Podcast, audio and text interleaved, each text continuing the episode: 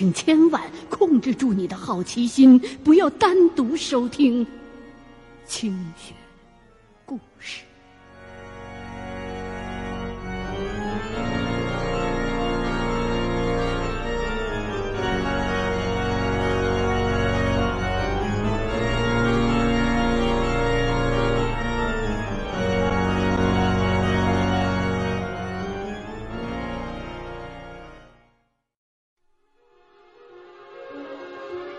您现在收听的是《清雪故事·猎鬼人之女厕所》。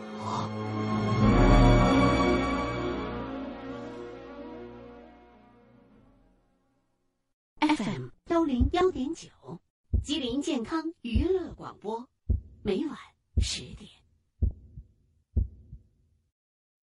很多人都听过这样一个故事：深夜到公共卫生间去上厕所，却发现没带纸。正在发愁的时候，隔壁的蹲位从隔板下边的缝隙处递来一张手纸，然后就有人用一种幽怨的声音问你：“要纸是吗？”如果这时候你正在拉肚子，我保证你会一下子拉空，说不定还会吓得便血。当然，这仅仅是多年前流传于坊间的一个鬼故事。可是长久以来，人们常常会把厕所当做是一个灵异现象的高发区。也许我接下来要说给您的，会让您感到害怕，但是我必须得说。厕所的确，相比于其他的地方，更容易招鬼，因为脏啊，因为臭啊，也因为潮湿啊。鬼魂，尤其是一些迷途的鬼魂，往往就会比较偏好这样的环境。但是。厕所里边的鬼，只有极少数是有害的。通常啊，我们判定一只鬼魂的属性是有害呀还是无害呀，并不在于它的死法如何，死因是怎么样的，而是在于他死后干过什么。像我这样的猎鬼人，原则上。是不会允许任何与人道无关的东西存留在人间的，无论他生前是善还是恶，死后都应该尘归尘，土归土。不止肉体化为灰烬，灵魂也应该去他自己该去的地方。二零零五年的时候，我送走过的一只灵魂，就是在厕所。这只阴魂流连人世二十载，可最终还是在我的帮助下去了他该去的地方了。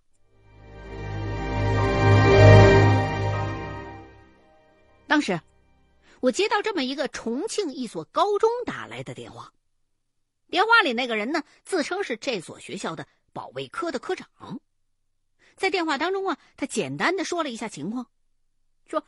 他们学校的女生宿舍的公共厕所里头，有一个女学生，半夜起身上厕所的时候，晕倒在里边了，被后来去厕所的同学发现，通知了校方，学校呢又联系了幺二零急救，把这名女生送到医院救治，结果，医生诊断说这孩子受到了强烈的刺激，精神上被吓出问题来了。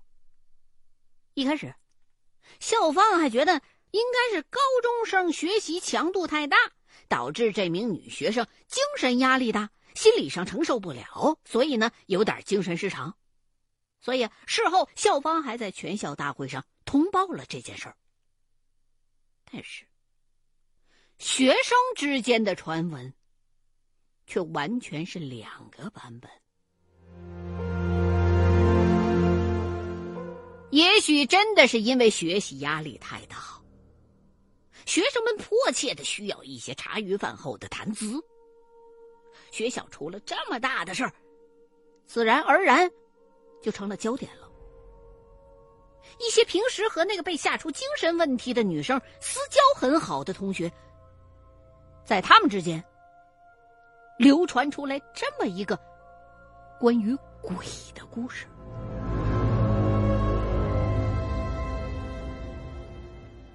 这个故事传出来之后，渐渐的，学校就发现已经没有办法控制住流言的蔓延了，而且。在自己学校的教职员工之间，这个鬼故事也被传得非常的厉害，导致整个学校领导层都对这事儿感觉到压力山大。现在已经是闹得那幢女生宿舍楼里的女学生们都已经不敢上厕所去了。现在的这个局面，校方领导已经感觉到有必要要控制控制了。可是。又拿不出个实实在在的法子和证据，来证明那是谣传，来消解这个谣传。而且，说实话，他们领导层对这事儿也抱着将信将疑的态度。于是，最后实在没办法了，就通过各种介绍和打听，九曲回环的，就找到我这儿来了。希望我能够尽快的赶过去，早点把这事情给解决了。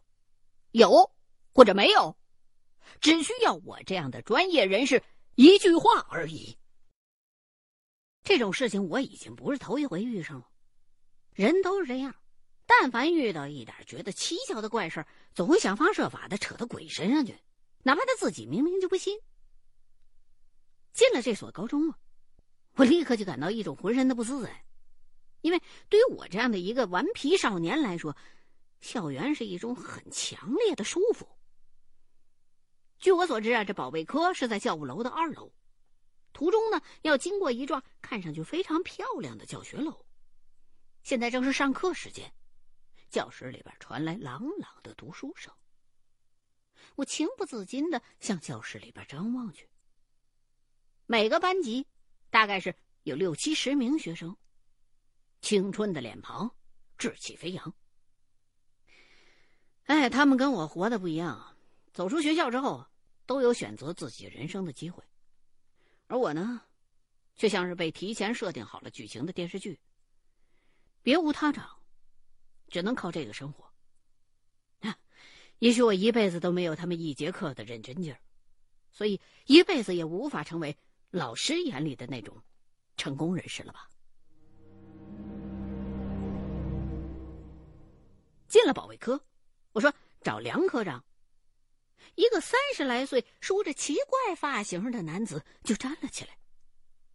我为什么要说他发型奇怪？是因为我看他第一眼就想起了小时候痴迷那电子游戏《街霸》里的那个丢口香糖打人，而且爱梳头的烧饼。不过，眼前的这位梁科长并没有游戏当中那个角色的金发和肌肉背心从我进屋时候开始。整个科室里的五六个人就齐刷刷的把视线投向了我。嗯，保卫科在我的理解当中就是保安跟保安头子的聚集场所。突然被这么多阳刚的男人盯着，我还有些心慌呢。直到梁科长请我坐下，然后呢，又让科室里边其他的人先出去回避一下，他要跟我谈点要事，我才算放下心来。等所有的人都出去了，梁科长关上门，点上烟，坐在了我的对面，又递过来一颗烟来，然后也不见外，就开始皱着眉头跟我说起了大实话。基本上就是接着电话里边没聊完的那个话题儿。我呢也问他，现在学校里边流传的最广的那个鬼故事的版本是什么样的呀？他想了一想。然后就告诉我说：“那个疯了的女生，那天晚上上厕所，蹲下去之后呢，就无意识的看着地面和门之间的那个缝隙，然后就看到有一个影子走到了他的蹲位的门前，就停下了。他就以为是别的同学也要来进这个蹲位，而这个时候，那个影子已经开始抬手拉门了，所以啊，这女生就喊了一句。有人了，去旁边吧。然后就有点不耐烦的继续低着头上自己的厕所。就在这时候，一个女人的头倒着从门和地面之间迅速的插了进来，而且面带笑容。那个女生被吓得立刻站起来，结果没站稳，脑袋撞到了后边的水管上。就晕死了过去。说完这句，梁科长突然停了下来，整个办公室里边就只剩下了墙上挂钟的声音了。突然的安静。显得那么的可怕。如果他说的学生们传闻当中的那只鬼真的是这样的话，我我实在是没有把握能收拾住这样的鬼，因为我也害怕。如果纯粹是传言，我就不得不深深的佩服这群孩子们的想象力了。能用鬼把猎鬼人给吓出一身白毛汗来，那很难的。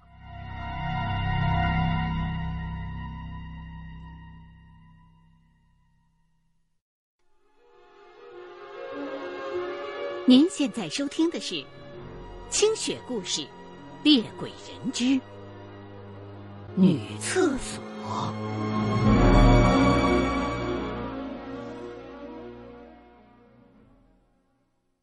FM 幺零幺点九，吉林健康娱乐广播，每晚十点。我就又问梁科长：“学生们描述的那个女人，你有什么印象吗？”他说：“我完全没印象。那幢楼里头住的全都是高中生，宿管老师呢也都是上了岁数的中年人，平时呢还不允许闲杂人等进入宿舍。”所以根本就不可能出现什么一个陌生的年轻的女人呢。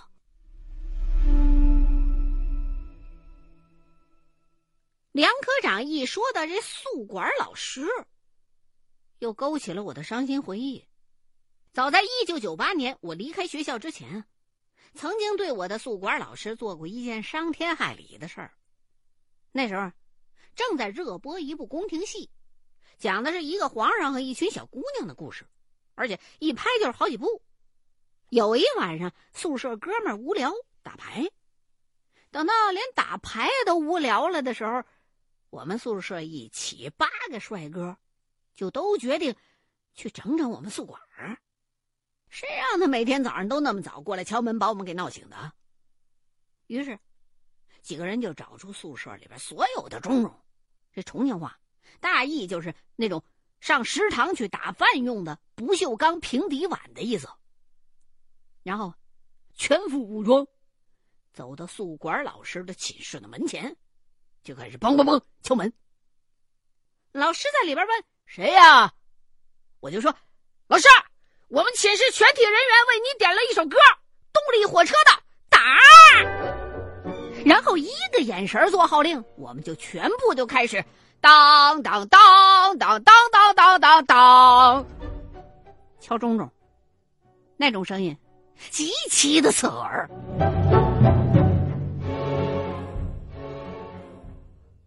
果然不出所料，第二天，我们寝集体被带到了德育处接受批评。在那之后不久，我就退学了。直到现在，我也不明白自个儿当初为什么这么讨人厌。是过度的想要证明自个儿啊，还是纯粹的调皮捣蛋呢。哎，不回他了。话再说回来，我就对梁科长说：“如果方便的话，请您现在就带我去那个女生晕倒的厕所里边去看看去呗。”梁科长就回头看了看墙上那挂钟，说：“现在上午这课呀快结束了，等下午学生们上课了，咱们再去看啊。这人多眼杂，要是看到你出现在那个出事了的女厕所，这流言呢肯定会传得更凶。”他说的也有道理，也是，这种敏感的时刻就别再去刺激那些学生们了。梁科长告诉我说呀，女生宿舍旁边的男生宿舍的结构，就是女生宿舍的镜像。如果你有兴趣的话，我可以带着你先去看看男生宿舍厕所的结构。我说好啊。于是。科长带路，我们两个就朝着男生宿舍走去。脏乱差，这三个字儿毫不夸张的，应该是男生宿舍的标签儿。我们去的这幢宿舍跟筒子楼有点相似，区别就是过道两旁没有灶台而已。通道的尽头就是厕所。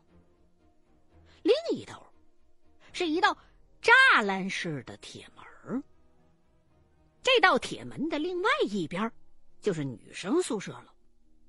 同时，这条走廊也是宿舍的消防通道。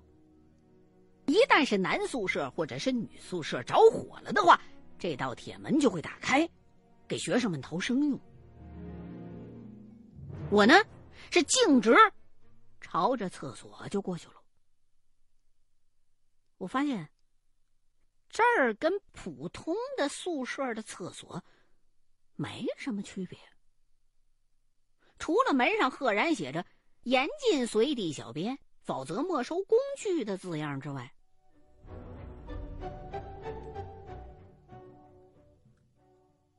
我走进厕所，这里头啊有四个格子间儿，一一的。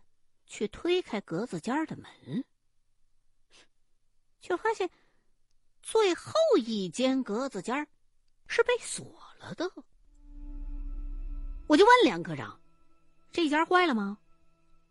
他说：“不是，里边放的都是些杂物，比如说拖布啊、扫把之类的，只有清洁工能打开。”我就不由得回想起了我人生当中的每一个阶段。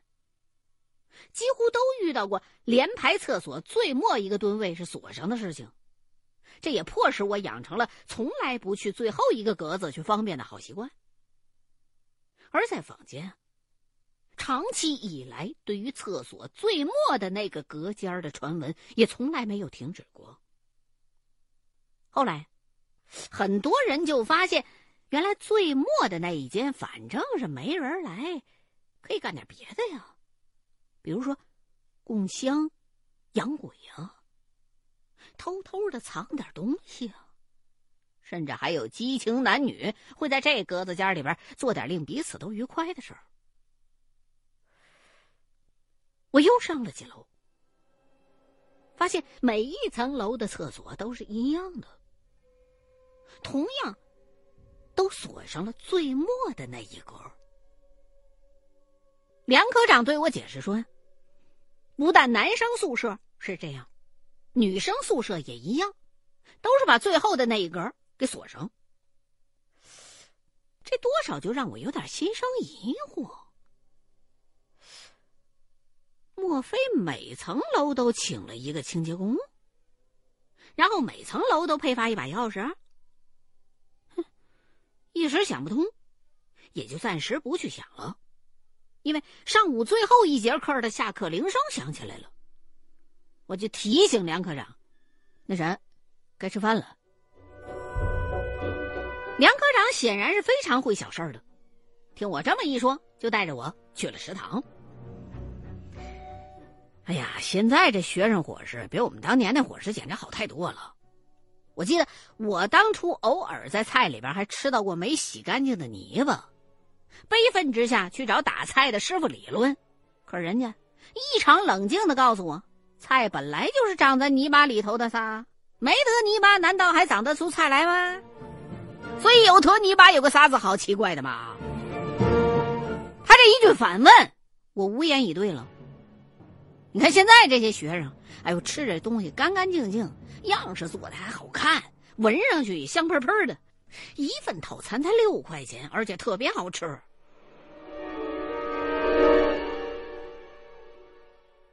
饭后啊，我跟梁科长就随便的在校园里边走了走，逛了逛，也顺便打听了一下这所高中的历史。这所学校始建于五十年代。多年来一直狠抓教学质量，所以年年考试，这学校啊都能名列前茅。几十年间，这所学校已经为国家输送了大量优秀的学生人才。闲聊的过程当中，我就问这梁科长：“你们学校里边死没死过人啊？”梁科长说：“我也不清楚啊，即便有，也应该是很多年前的事了吧。”我看到操场上有一群孩子在踢球，还有一些孩子在边上站着看着。哎呀，在感叹青春已逝的同时，我就凑过去想询问一下关于厕所闹鬼的事儿。结果呀，这一问还真就问对人了。场边站着观战的那几个女生，你一言我一语的，兴奋的向我说完了整个鬼故事。大体上。跟梁科长跟我说的那个版本差不多，但是他们特别的提到了那个厕所里边被锁上的那一格子门，就说呀，被吓出神经病来的那个女生晕倒的那个格子，是最后一间一直被锁住的格子间儿。可是就在他上厕所的那天半夜，不知道为什么。那格子间儿自己打开了。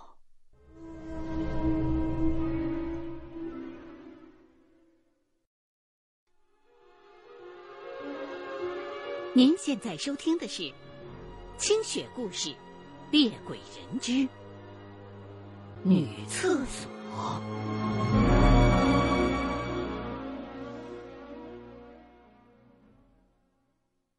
FM。幺零幺点九，吉林健康娱乐广播，每晚十点。这引起了我的注意，于是，我马上回头告诉梁科长，等学生一会儿上课，您呢立刻就带我去那个厕所瞧瞧。下午两点，学生们差不多都回教室了，女生宿舍的老师已经锁上了一楼的铁门了。梁科长呢，特地找来宿管老师，才把那门呢给打开了。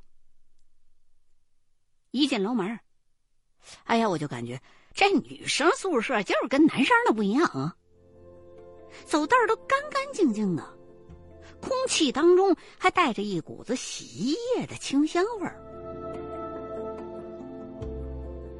出事儿的那个厕所是在三楼，据说呀是高三学生住的楼层。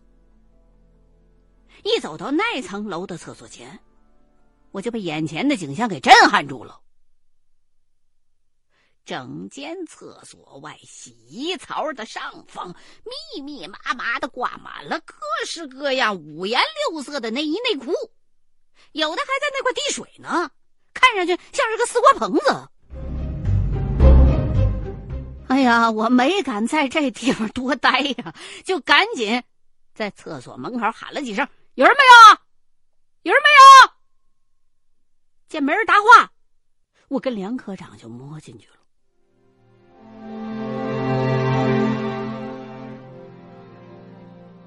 女厕所和男厕所的区别，就在于没有小便池，其余都一样。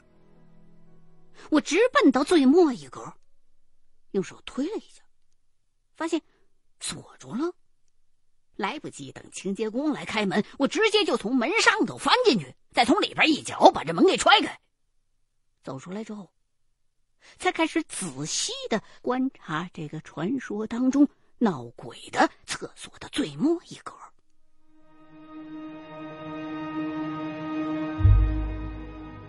这个隔间儿跟其他格子相比，好像是稍微小那么一点儿。里边没有拖把之类的清洁用品，蹲便器也旧的有些发黄了。那抽水箱早就不知道哪儿去了，一根断掉了的却并没有滴出水来的锈了的铁水管，在那块竖着。瓷砖倒是乳白色的，上头。赫然有一处血迹，这血迹的正下方就有一处裂痕。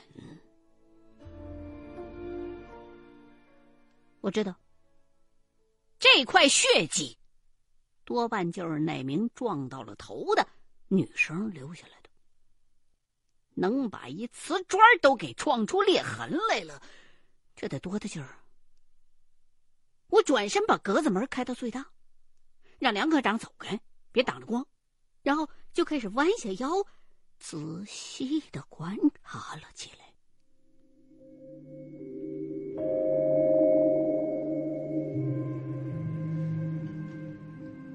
终于，在格子门开合的活页那儿，我找出了一绺。夹在缝隙当中的女人的头发，我不敢大意，立马取出罗盘来，开始问路。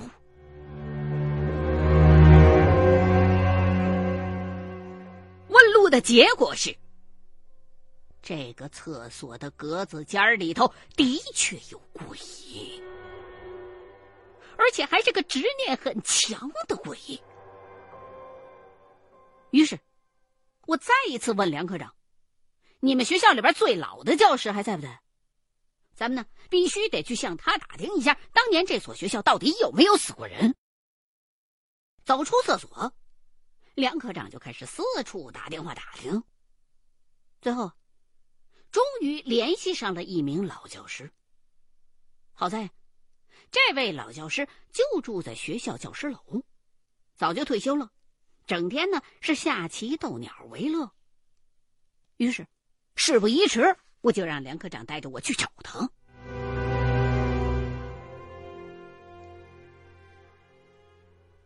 到了老教师家里头，我呀也没拐弯抹角，就直接问他：这所学校有没有曾经死过人呢？还特意的向这位老教师声明：现在那个女生宿舍三楼的厕所里边是不是死过人呢？这老教师啊，一点也没显露出吃惊的样子来。显然，也是知道学校里边最近闹鬼的传闻，只是他大概并没有回头去想过这鬼究竟是哪来的。现在听到我这么一问，回想了一会儿。就说，二十年前呢，这学校里边确实曾经死过一个女学生，是自杀的。她死的那个位置，呃，就是现在那个女生宿舍的位置。不过那时候那块还是老房子，呃，具体情况是因为什么，我就不知道了。线索到这儿再一次中断了。我不甘心呢，就又追问这位老教师：“那是哪一届学生发生的事儿？”他回忆了一下，说是，呃，八四级，呃，名字我记不清了。反正他们班主任呢是姓刘。这时候，旁边的梁科长忽然之间好像是想起来什么似的，哦了一声，：“前几年学校刚搞过五十年校庆。”当时啊，学校邀请了很多的毕业的校友回校来，还特地做了一批校庆纪念册，里边就有从建校开始每一届的学生和老生的姓名，还有毕业照呢。于是，我们要立刻赶回了保卫科。梁科长找来那本校庆纪念册，我就开始对照八四集找那个女死者。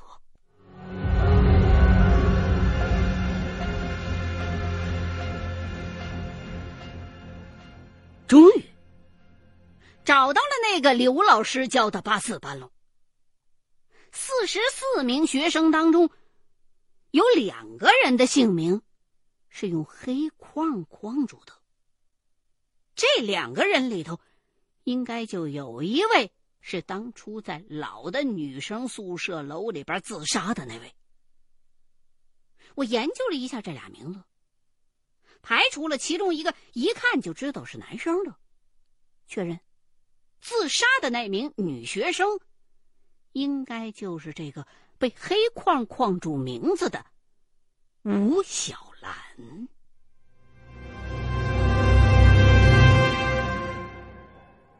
这是一个重大的发现。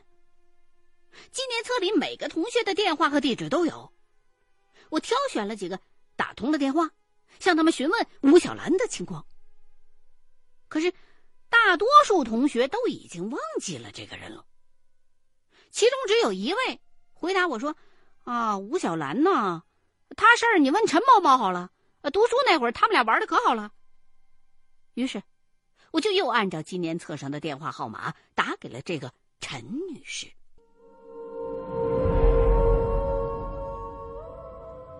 说明了来意之后，这陈女士立马就把我电话给挂了。哎，有名呢。陈女士的这个举动，表明那段记忆对于她而言是非常的难忘的，而我也因此确信，这位陈女士一定知道点吴小兰当年死亡的内幕。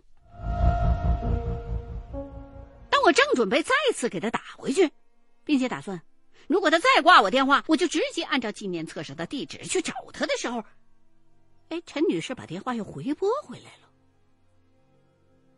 电话一接通，他劈头就问我：“你为什么突然要打听那个人的事儿？”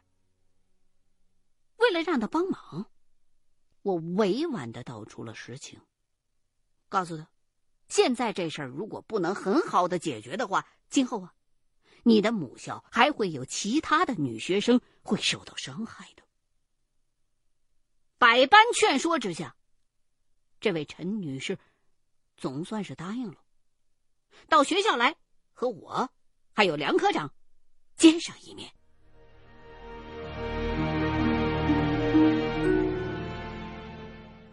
在中途等陈女士的过程当中，我又给师傅打了个电话。师傅听我说完这个事情到目前为止的全部经过之后，并没有教我该怎么做，而是告诉我说：“你要处理好。”要让活着的和死去的人都安心。我生性叛逆，可是对我师傅，确实是犹如神一般的尊敬的。我师傅不仅仅教了我手艺，还教会了我怎样做人。他老人家跟我说过：“天道、人道、鬼道。”三道是相辅而成的，缺一不可，但是却不应该混淆。我们只不过是指路人而已，而后收获一份感谢和内心的平安，堂堂正正对得起天地人鬼神，这就足够了。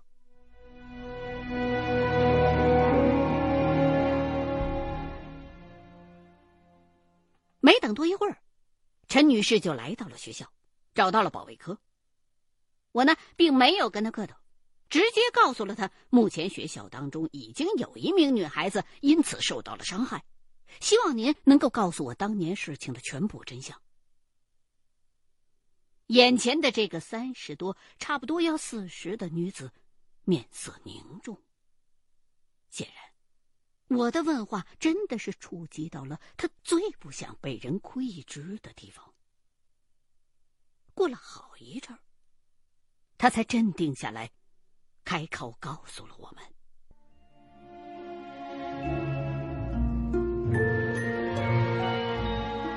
二十年前，他跟吴小兰都是高三毕业冲刺班的同学。整个高中三年，陈女士的成绩一直在班上拔尖儿的，而吴小兰就恰恰相反，性格怪异、孤僻，不喜欢跟人讲话，总是干一些别人觉得莫名其妙的事儿。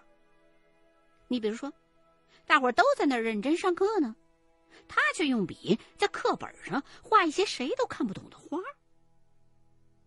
用陈女士的话讲，吴小兰画的那些画让人一眼看上去就觉得压抑、难受。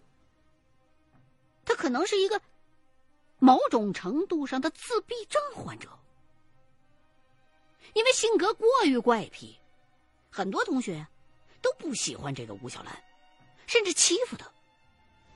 但是呢，吴小兰从来都不哭，因为对她而言。他也是同样看不起别人的。到了高三的时候，班主任老师为了让班上的每一名同学都能够考得更好，别掉队，于是就找这品学兼优的陈女士，让她呀跟吴小兰结成对子，做朋友，帮助她应对高考。陈女士本身就是一个心地善良的女孩子。从来不会去跟着别人一块去欺负那吴小兰。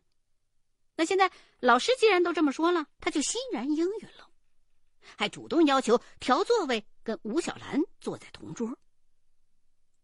结果，在陈女士的关心和帮助之下，吴小兰渐渐的对她卸下了心防，甚至最后把陈女士当成了全班唯一一个愿意跟自己做朋友的人。跟陈女士都发展成了无话不说的闺蜜了，人也变得开朗了许多。可是，凡事都是有两面性的，任何一段信任的建立都需要漫长的过程，而摧毁的，也许仅仅只需要一分钟。在高三的最后一学期。陈女士因为长期帮着吴小兰，自己呢还要同时努力学习，这精力上啊就开始不济了。再加上考前的那种压力，导致她的成绩也严重的下滑。她着急啊，就或多或少的把这种责任看成了是吴小兰的。有一天晚上，刚刚下了晚自习课，陈女士原本打算在宿舍里边好好的温习功课的。可吴小兰呢，一直缠着他，要他陪自己聊天结果长期以来的压抑，终于导致了陈女士的一次总爆发，当着整个寝室十几名女生的面狠狠的臭骂了吴小兰一顿，而且骂的很难听。吴小兰好像觉得自己的好朋友为什么突然要这么发火呢？一时想不通。又不甘愿在其他同学面前哭，就转头从宿舍里边跑出来，跑到厕所里边去哭去了。他哭着哭着，这时候，陈女士和另外一名同寝的女同学一块儿上洗手间。另外一个同学就对陈女士说：“你怎么突然对他发那么大火啊？我还以为你们俩是好朋友呢。”陈女士就没好气儿的回答说。什么好朋友啊！我都是可怜他，帮老师的忙，善待差生。他那个样子，谁会跟他做朋友啊？陈女士表示，当时自己说的那些话真的不是有心的，就是人还在气头上，说的气话，有些口不择言了。可是他没料到，自己当时说的这每一字每一句。都被躲在厕所最末一个隔间里的吴小兰给听进去了。陈女士上完厕所，就又自己回去复习去了，一直没在意吴小兰去了哪儿。当天夜里头，听到别的女生尖叫。才察觉到吴小兰是用生锈铁管上的铁皮割断了自己的动脉，死在了厕所的最后一个格子间里边。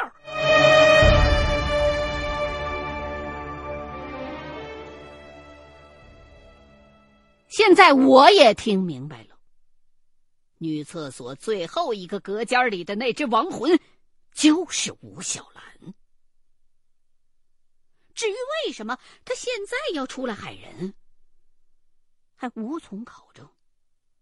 反正知道了来龙去脉，我就已经打算好了，该怎么送他离开了。您现在收听的是《清雪故事·猎鬼人之女厕所》。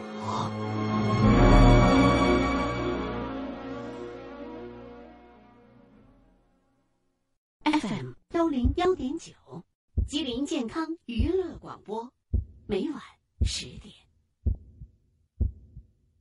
我也考虑到了，如果无所谓这段往事。我可以直接就送走吴小兰，但是这么一来，于他，于我，都不免心存遗憾。所以，趁着学生们还没下课，我跟梁科长就带着陈女士再一次去了女生宿舍楼。上三楼的过程当中，我告诉陈女士，无论怎么样。您都别害怕。虽然不是您亲手害死了吴小兰，可吴小兰当年之死跟您是有着莫大的联系的。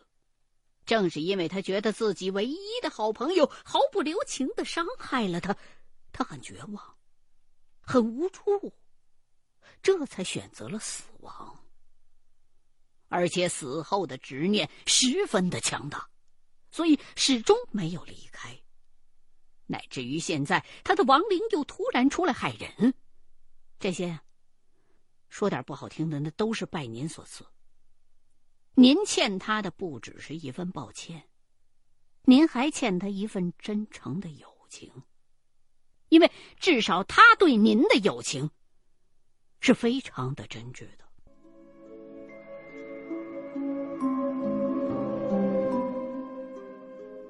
几个人靠近厕所的时候，厕所隔间当中，吴小兰的亡魂大概是知道自己生前唯一的好友陈女士来了。我手中罗盘的指针转得非常的疯狂，我不知道会不会有危险，也不知道吴小兰的鬼魂是否会现身。当我们正小心翼翼的走到厕所门的附近时，身旁的陈女士突然跪了下去，大喊了一声：“吴小兰，我对不起你！”声音在空荡的通道当中来回的回响着。陈女士刚刚喊完。罗盘上的指针就变得平缓了许多。我见机行事，马上告诉陈女士：“我知道您现在心中很愧疚，不要紧，把您心中对吴小兰的愧疚都说给她听，这样给她带路的时候，我就会更加的顺利。”于是，在接下来的十几分钟当中。陈女士一直又哭又笑的回想着当年他们俩之间的那些往事，期间一再诚挚的表达了对吴小兰的歉意，而我则在厕所的最后一个隔间周围布好阵，点上蜡烛。等到罗盘的指针完全平缓，也就是吴小兰的鬼魂已经完全原谅了陈女士，打开了心结，无牵无挂的时候，就开始给他念安魂咒。另外，我还向陈女士要了几根她的头发。缠在指路用的红绳上，在带路的过程当中，一起烧给了吴小兰。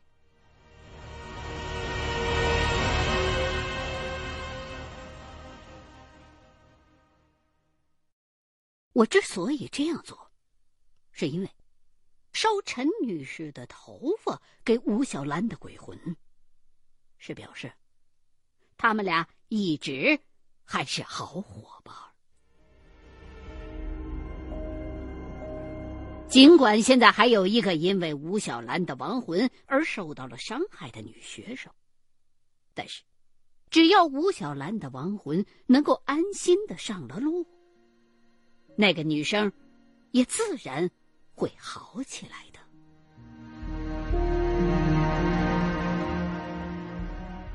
事后我才知道，这幢宿舍楼啊，是二十年前就一直存在的。只是在近几年才刚刚翻新扩建了一回，尽管环境发生了变化，可是吴小兰的死地却永远定格在了这儿。梁科长亲眼见证了我送鬼的整个经过，深信不疑，于是申请学校打款。我拿到佣金之后，就和陈女士一起离开了学校。在路上，我还告诉陈女士：“既然你对吴小兰心怀愧疚，那么我就希望您能去找到她埋葬的地点，每年到她的忌日那一天，都抽一点时间去陪陪老朋友，哪怕她再也听不见了。”回到家的时候，天儿已经黑了，我正打算洗个澡，好好的休息一下。却在脱衣服的时候听到了手机铃响，拿起来一看，来电号码，轻松的心情顿时荡然无存，后背心一凉，心跳加速，全身冒起一阵鸡皮疙瘩来。电话响了许久，我才鼓起勇气按下了接听键。